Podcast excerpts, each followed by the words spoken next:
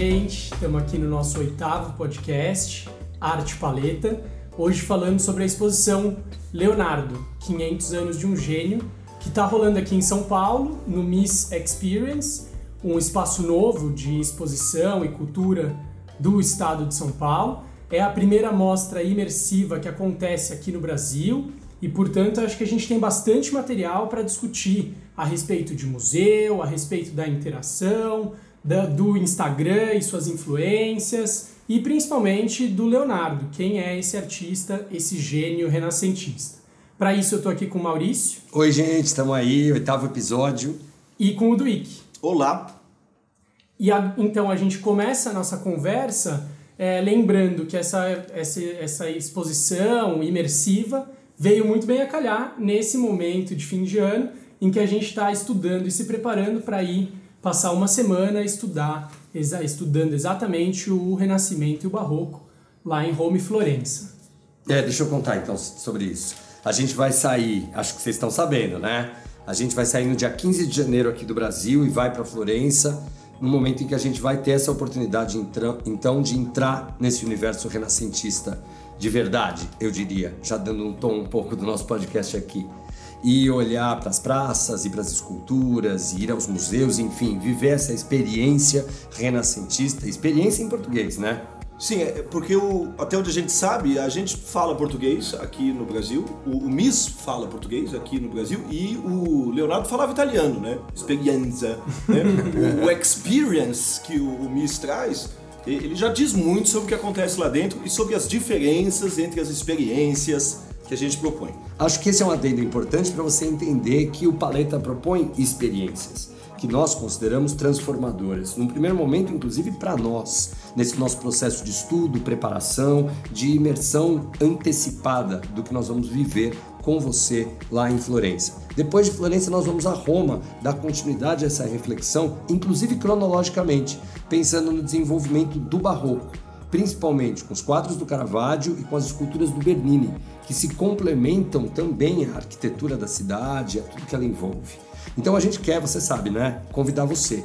Nós estamos aí com um espaço meio limitado, inclusive em questão de tempo. Precisamos acabar e fechar esse grupo até o final de novembro, porque afinal de contas fica muito em cima, né? Entra Natal.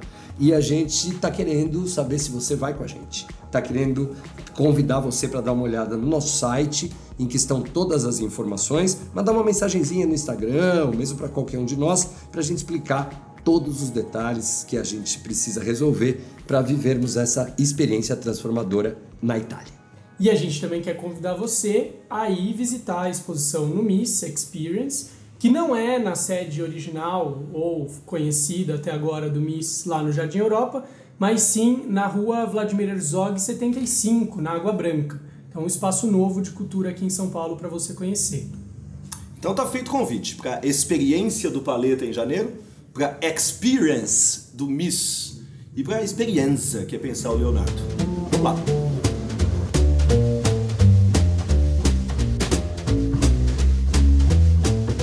Então, para a gente começar aqui o primeiro bloco, é, acho que a primeira coisa que vale a pena a gente pergun se perguntar ou questionar ao visitar uma exposição assim é qual é a diferença de, uma, de um museu tradicional ou de uma visita ao, ao MASP ou a uma a Galeria Uffizi, em que tem lá uma obra original do, do Leonardo e a uma experiência aqui. Quer dizer, em termos qualitativos, assim, o que, que muda? Né? O que, que o Miss chama de experience? Isso, e que... diz que é a primeira vez que acontece em São Paulo. Acho que essa é a pergunta. Eu acho que a gente podia, então, resumir isso em o, qual é a diferença entre MASP e MIS. Né? O MIS é o Museu da Imagem e Som, o MIS está abrindo um novo espaço com uma proposta diferente, que não é. que é baseada em imagem e som, aliás, diga-se de passagem, e que coloca também a arte como um pretexto para a transformação desse espaço visual, interativo, um pouquinho, né? Multimídia, principalmente. Multimídia. É, imersivo enquanto proposta.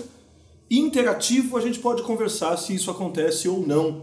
Né? Mas para deixar claro, então, para quem está ouvindo, se você está procurando isso, seu lugar talvez não seja o MASP, seja o MIS. Nesse momento, né? Porque, obviamente, eles não são excludentes. Eles podem, inclusive, ser complementares. Sem dúvida, sem dúvida. Eu acho que limitar a experiência museológica é um erro. Claro. Este tipo de museu cabe tanto quanto qualquer outro, né? Seja o museu do futebol ou qualquer outro, mas é preciso sacar que tu tá indo ver uma coisa bem diferente de uma visita a museu. Nossa, é estimulante assim, é estimulante. Mas ao mesmo tempo me convida a refletir sobre o que é museu, né? Isso é um museu? Ainda que esteja no nome Museu da Imagem e Som, o que está acontecendo lá nessa nova unidade recém-inaugurada? É o que acontece num museu? De uma definição um pouco mais clássica desse termo? Eu acho assim, eu acho que há a tentativa não só de ser museu, mas de trazer algo novo enquanto museu. Há a tentativa, inclusive, de trazer para esse espaço museu algo novo. A tal da experiência imersiva, onde, em tese, o espectador deixa de ser espectador e concretiza uma das é, características mais interessantes da arte contemporânea, que é entrar dentro da obra, de certo modo participar de sua realização.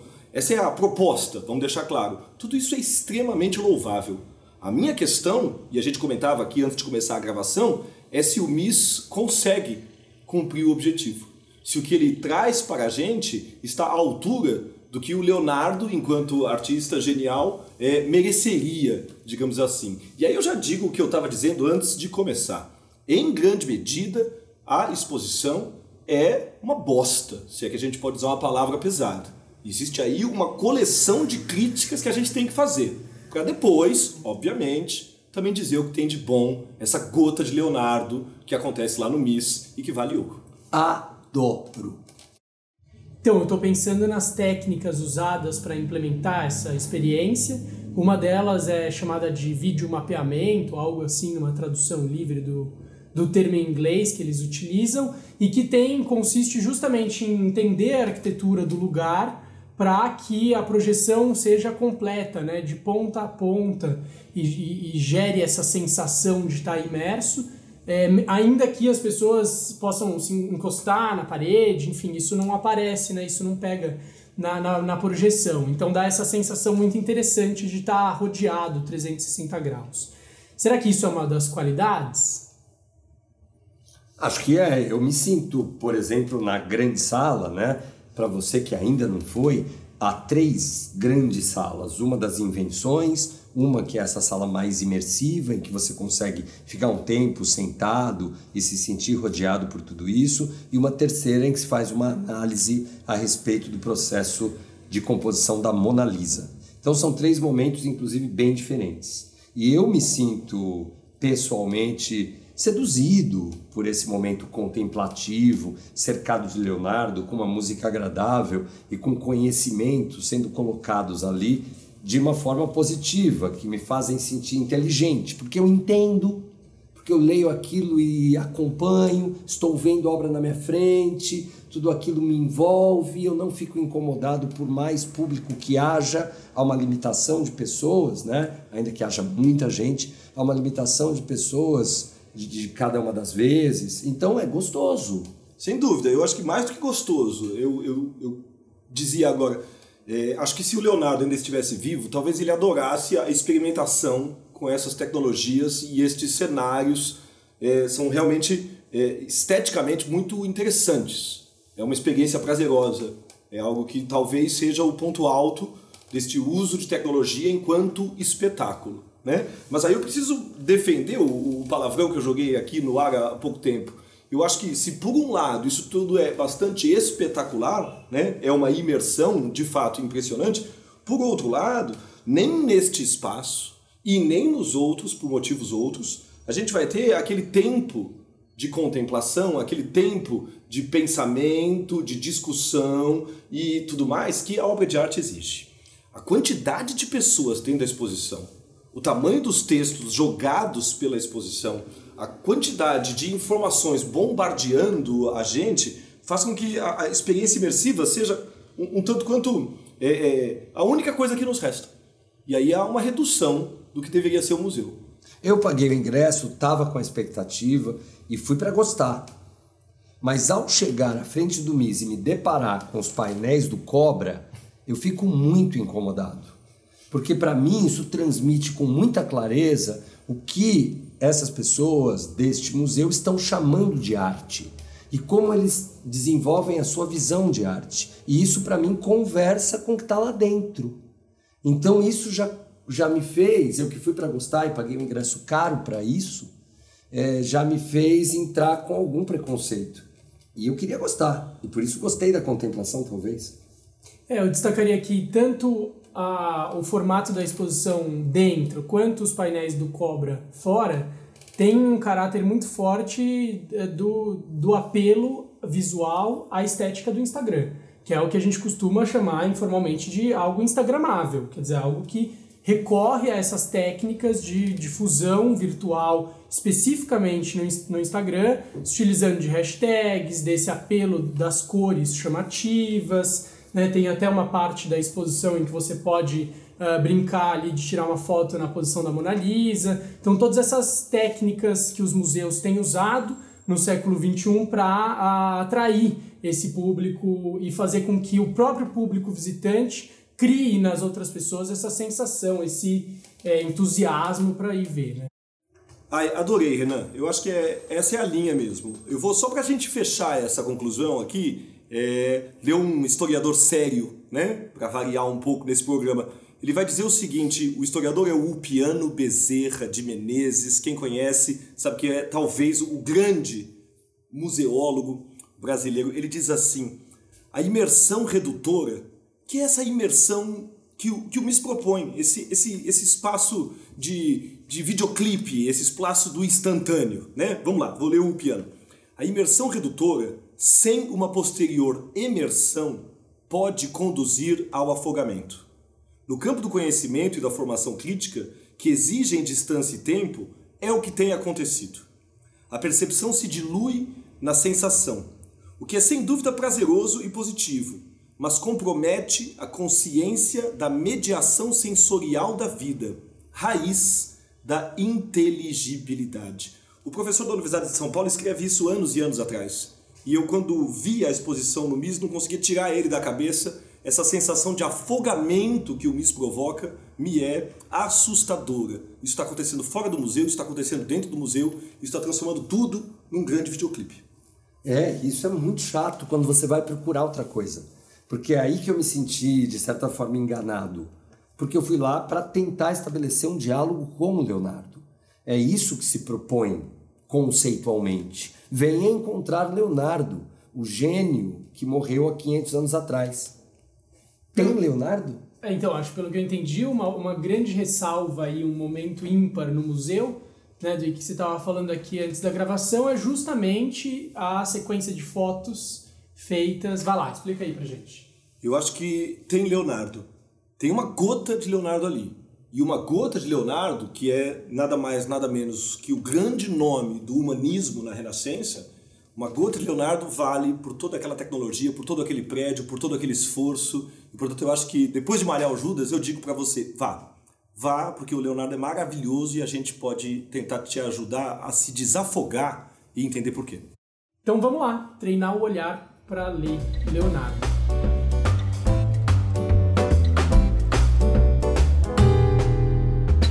Então, cientista, inventor, pintor, artista, quer dizer, essa profusão de coisas misturadas aí juntas em uma pessoa só. Leonardo.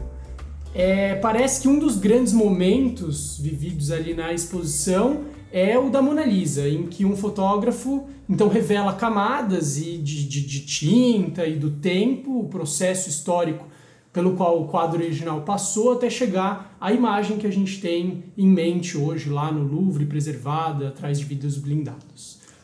Tô com você, eu acho que essas são as gotas de Leonardo que a gente encontra lá dentro ou as camadas de Leonardo que a gente encontra lá dentro.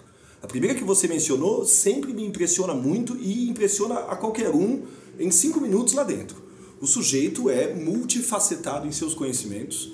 O sujeito era, como você mencionou aqui, cientista, matemático, pintor, filósofo, dramaturgo, porque inclusive é importante, músico, né? músico, porque inclusive é importante perceber e lembrar que para o Leonardo não havia diferença entre essas coisas, não havia separação entre essas coisas.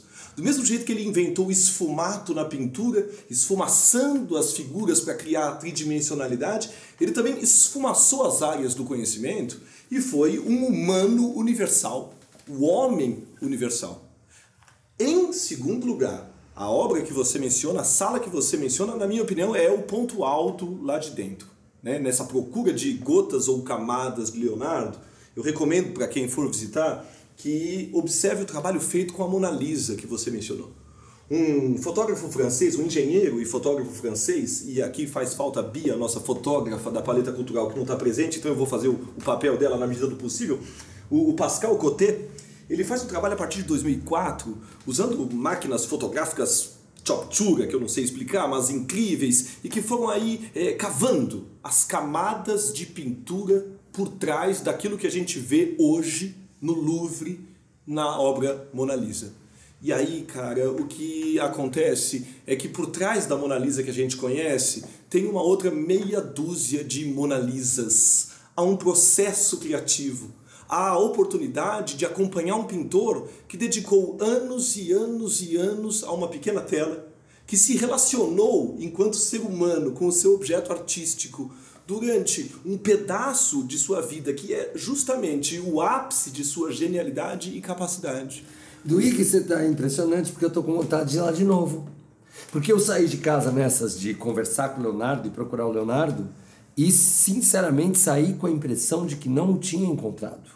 Que tinha encontrado informações, tinha tido Entendi. sensações. Eu né? defendo que no meio daquela confusão caótica que o MIS propõe, essa sala é o momento, é o lugar para a gente ter esse contato, essa experiência humana, que é a experiência renascentista fundamental. O que, que a gente chama de humanismo na Renascença? É essa, antes de mais nada, crença na capacidade humana de observar o mundo e o homem e entender o mundo e o homem. Essa crença na capacidade humana de, a partir da pintura, representar o mundo e o homem. É essa crença na capacidade da ciência de não só compreender o mundo e o homem, mas transformar o mundo e o homem. Tudo isso está ali no trabalho do Leonardo, multifacetado e principalmente nesse mergulho no humano que é a Mona Lisa. Aí é preciso destacar que a gente vai encontrar essas duas facetas da exposição, que eu acho inclusive que são duas facetas da contemporaneidade. Por um lado, uma multiplicidade de fontes e informações que nos bombardeiam loucamente. Por outro lado, a oportunidade de, por vezes, quando tudo dá certo, usar a tecnologia para aprofundar o nosso conhecimento de um artista, da história da arte e da Renascença. E daí talvez a experiência lá no Louvre seja diminuída em relação à visualização, à capacidade de ampliação ali virtual da obra, né? Até porque a, a, a proposta atual do Louvre é colocar a Mona Lisa num distanciamento de quem a observa, com uma restrição de tempo, com seguranças falando vão, vão, vão, né, ininterruptamente. Então vira até um, um tipo de pesadelo. É, eu costumo brincar que quando os historiadores da arte morrem e vão para o inferno, eles ficam presos nessa sala do Louvre onde você está a uma distância enorme da obra, que está protegida por uma grade de vidro ali, por um aquário de vidro, cercada de uma multidão de pessoas tirando selfies alucinadamente, enquanto os seguranças te emburram, como quem toca uma boiada. Nossa, e daí Aquilo eu fico, pesadelo. fico triste, fico triste, porque fico pensando que a experiência verdadeira que seria a possibilidade de estar diante do quadro do Leonardo e ter um tempo de contemplação e de observação ela não só me é negada, como ela me é destruída por toda essa visão anterior. Quer dizer, eu já vi a Mona Lisa de um jeito muito melhor, eu tenho na internet, eu tenho um livro que tem fotos com a Mona Lisa em detalhes. Então, a experiência de verdade, ela foi substituída. Eu acho, eu acho que a experiência de verdade foi substituída, mas eu, eu insisto nos dois lados da coisa. Eu acho, por exemplo, que a pessoa que tem hoje, por causa da internet, por exemplo, a, a, a oportunidade de ouvir a gente, ela está, de certo modo, realizando esse espaço de imersão, esse desafogar-se. A gente é tanto usuário da tecnologia quanto o MIS. Eu acho que existe um lado ruim e difícil da aplicação destas tecnologias, mas também existe o um universo de possibilidades que a gente na paleta cultural bebe. Até porque o que a gente está defendendo aqui é que o problema não é imergir. As imersões fazem bem, o problema é não sair, né? não emergir. Desafogar-se. Desafogar-se. Que aí eu acho que tem a ver com o espaço da reflexão, com o espaço da leitura, com o espaço do silêncio, muito mais talvez do que com a, a imersão, com estar circundado 360 pela. É legal, me ocorre que então a questão é o que nós vamos fazer com isso? Quando a gente sai, depois de ter vivido essa experiência, isso não pode se esfumar. É, até porque eu acho que o museu não tem mais opção. No momento atual, o museu não tem mais opção. Ele vai ter que se adequar à nova realidade de participação, de interação do seu público espectador, do seu público visitante. É, então, o Museu do Século XXI parece que age melhor ao tentar se adequar e criar estratégias, em vez de se fixar numa realidade do século XX. Bom, então vamos passar para o nosso terceiro bloco, onde a gente vai tentar ajudar vocês a emergir dessa experiência imersiva. Vamos dar dicas de como pensar, contemplar, ler e refletir sobre Leonardo.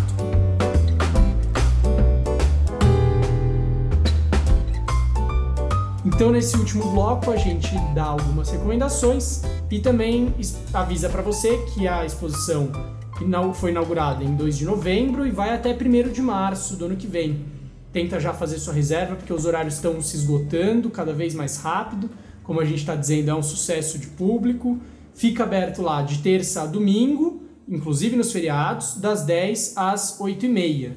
Só não abre segunda-feira, não vai que vai estar tá tudo fechado. E os ingressos são carinhos, estão 40 reais a inteira, 20 a meia, e a exceção é terça-feira, em que a entrada é gratuita. Ao mesmo tempo, sempre tem o risco de estar lotado. O lugar é o Miss Experience, outra sede do Museu da Imagem e do Som, que fica na rua Vladimir Herzog, 75, lá na Água Branca. Bom, as minhas dicas, pensando na exposição e nos, é, nos desdobramentos que a gente pode ter, é, tem a ver com um vídeo no YouTube chamado Como as armadilhas do Instagram têm mudado os museus de arte. É, o vídeo ele é em inglês com legenda, super fácil, joga esse título aí no YouTube que você vai encontrar. E também recomendo as obras do Team Lab, que é um coletivo artístico uh, com uma proposta de também imersões digitais, obras e releituras de obras digitais, que me parece fantástico. Então, uma junção aí de designer, de programador, acho que com uma característica de uh, união de conhecimentos também muito interessante, próximo ao que a gente está falando do Leonardo. Eu vou dar minha sugestão careta de historiador. Eu sugiro que você leia a última biografia de peso do Leonardo da Vinci, escrita pelo Walter Isaacson, da editora Intrínseca. É uma edição maravilhosa, com figuras coloridas e um texto é, super cativante, mesmo para quem não é da área, mesmo para quem não é historiador ou historiador da arte. É super bacana e é recente, ela está nas livrarias aí, é fácil de encontrar. Eu fiquei pensando né, de um outro jeito, quer dizer, já que eu não encontrei o Leonardo, o que foi que eu encontrei dentro da minha visão na hora que eu estava lá como espectador? Então eu fiquei com muita vontade de ler o Benjamin, num texto importante que se chama A Obra de Arte na Era da Reprodutibilidade Técnica, porque ele discute exatamente o que acontece com essas reproduções e como elas substituem ou não o contato com a obra verdadeira. Então eu achei que a leitura desse texto, que também não é difícil, é absolutamente compreensível para a gente, né, e pode trazer reflexões bem amplas sobre isso que estão chamando de experience, se é museu, se não é, como ficamos, como fica a nossa relação com a arte nesses novos contextos. Acho que isso é legal, porque daí rola a imersão, né? Porque daí os caras estão pensando sobre isso e tem aquilo de o que, que eu vou levar dessa exposição. Tá aí. É, e duas coisas que eu destacaria desse texto. Uma é a ideia de aura, que vai ser basicamente o tema desse texto do Benjamin, e aí, né, acho que tem tudo a ver com o que a gente está falando, porque a exposição não traz nenhum original. Não tem nenhuma obra original do Leonardo lá no Miss Experience. E mesmo assim, ainda assim, a gente consegue travar uma relação. E a segunda coisa a se reparar nesse texto é que o Benjamin termina com um caráter é, entusiasmático, uma coisa é, positiva e relativamente otimista em relação às técnicas, uh, às novas técnicas. Né? Especificamente ele estava falando do cinema e da fotografia. Mas a gente pode entender aqui, considerando, de um, considerando que é um museu da imagem e do som, que essas técnicas estão presentes e que elas nos ajudam a ampliar a percepção humana a respeito disso. Ah, e me veio outro um filme agora a respeito disso para quem se interessar no tema, Blow Up. Blow Up é totalmente a respeito disso, uma fotografia revelando uma cena de crime e como esses instrumentos técnicos podem nos ajudar. Tá, Legal. a gente recomendou aí dois, dois historiadores gringos e mencionamos durante o podcast um historiador brasileiro, né, que é o professor Piano Bezerra de Menezes. Eu tive a oportunidade de ser aluno dele, uma pessoa maravilhosa. E na revista do Sesc, de 21 de janeiro de 2011, você vai encontrar uma entrevista com ele, onde ele discute, ele discorre justamente a respeito desse uso das tecnologias em museus, destes problemas e possibilidades. Super recomendável. E por fim, a gente tem o convite de sempre, que é para você acompanhar a gente no arroba Paleta Cultural, no Instagram, no paletacultural.com.br, que é o site, e já já nosso calendário 2020 está no ar. Tem bastante coisa por aí, além da Itália, que a gente já te convidou. Tem Nova York, tem Cordesburgo, Ouro Preto, Inhotim, Paris, curso de História da Arte, visitas ao MASP, os gêmeos na Pinacoteca, Bienal, quer dizer, tem bastante coisa vindo aí. Vai ser legal, hein? Já tá rolando um Feliz Ano Novo, acho. eu, eu tô afim de fazer uma pergunta, mas assim, tô meio encabulado que eu não sei se cabe, né? Nos dias de hoje, toda a condição da homossexualidade e toda essa onda de conservadorismo que a gente tem vivido, que atacam essas minorias de uma forma muitas vezes gratuita, né? absolutamente infundada. E aí eu fico pensando no Leonardo, rola o boato de que o Leonardo era gay. É, isso, isso para começar, não é um boato. O principal biógrafo do Leonardo afirma categoricamente que ele era. E antes de falar sobre isso, eu quero dizer, quero, quero responder, perguntar junto com você. Eu acho que vale a pena fazer essa pergunta sim. Eu acho que vale a pena porque eu, eu não a vejo como uma pergunta é, preconceituosa ou diminuidora em relação a Leonardo, muito pelo contrário. Eu acho que pensar a condição do Leonardo enquanto homossexual na Florença do século XVI pode dizer muito, pode nos ajudar a pensar muito a, a mesma realidade é, vivida hoje por, por, por paulistanos, por exemplo. E aí eu tomo as palavras do biógrafo dele, o Walter Isaacson, que diz o seguinte: o século XV de Leonardo foi uma época de invenções, de exploração e da disseminação de informações por meio de novas tecnologias. Em outras palavras, foi uma época como a nossa. É por isso que temos tanto a aprender com Leonardo. Sua habilidade em combinar arte, ciência, tecnologia, humanidade e imaginação persiste até hoje como uma receita para a criatividade. Agora presta atenção nessa passagem, Mal. Ele diz: outro ingrediente para essa genialidade, Leonardo, era o quanto ele se sentia confortável com o fato de ser um tanto desajustado. Filho ilegítimo, gay, vegetariano, canhoto, muito disperso e às vezes herético. Florença prosperou no século XV porque não se incomodava com quem se enquadrava nessas categorias. Segundo o Isaacson, para a gente entender a genialidade do Leonardo, é preciso olhar não só para ele, mas para como a cidade de Florença o recebeu, o tolerou. Ao contrário do que muita gente imagina, Florença no século XV é uma sociedade especialmente aberta a estas diferenças. Não perfeita, longe disso, mas aberta o suficiente para permitir que um sujeito desse fosse considerado genial, fosse contratado para trabalhos importantes, fosse respeitado por membros da igreja, da nobreza, mesmo sendo gay, será que cabe inclusive perguntar, mesmo sendo gay, se o biógrafo dele diz que esse era um momento em que isso, de certo modo, não era algo que incomodava Leonardo? Eu, eu, eu pergunto-me se Leonardo tivesse vivido um século depois, o século da Inquisição, o 16. Talvez ele tivesse morrido na fogueira. E não teria sido só um homossexual que morreu na fogueira, mas um gênio. Até porque o homossexual e o gênio são o mesmo ser humano. Eu, eu me pergunto quantas pessoas hoje não são queimadas em fogueiras, ou espancadas e assassinadas por serem homossexuais, e poderiam ter sido um Leonardo. Talvez fossem geniais também. Legal. Poxa, lindo, né? Muito. Então, imersos aqui nesse clima de valorização da diversidade, das artes e da cultura, a gente agradece você por ter ficado com nessa conversa aqui com a gente até agora e já já a gente está de volta daqui 15 dias com mais um podcast Arte Paleta. Tchau. Tchau, tchau. Tchau, tchau, queridos.